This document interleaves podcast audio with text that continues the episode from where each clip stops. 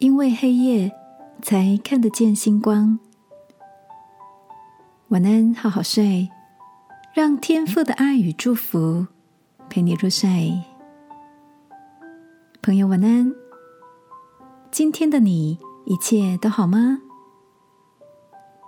小侄子是个怕黑的小孩，每到睡觉时间都要爸爸妈妈陪伴着，或是不可以把灯全部关掉。前几天，他们一家人去露营。当夕阳落下，天色逐渐暗下来时，小侄子抬头看了看天空，惊讶的说：“哇，夜里的天空原来有这么多的星星，我以前怎么不知道啊？”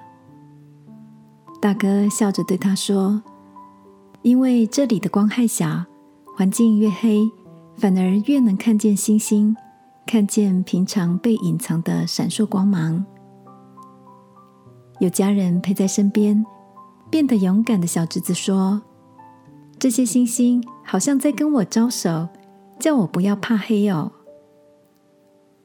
亲爱的，你对黑夜的印象是什么呢？是一片暗夜的寂寞，还是一块有着星光点缀的黑布呢？也许专注在眼前的黑暗，让我们看不见希望的光芒。正在向我们闪耀着招手。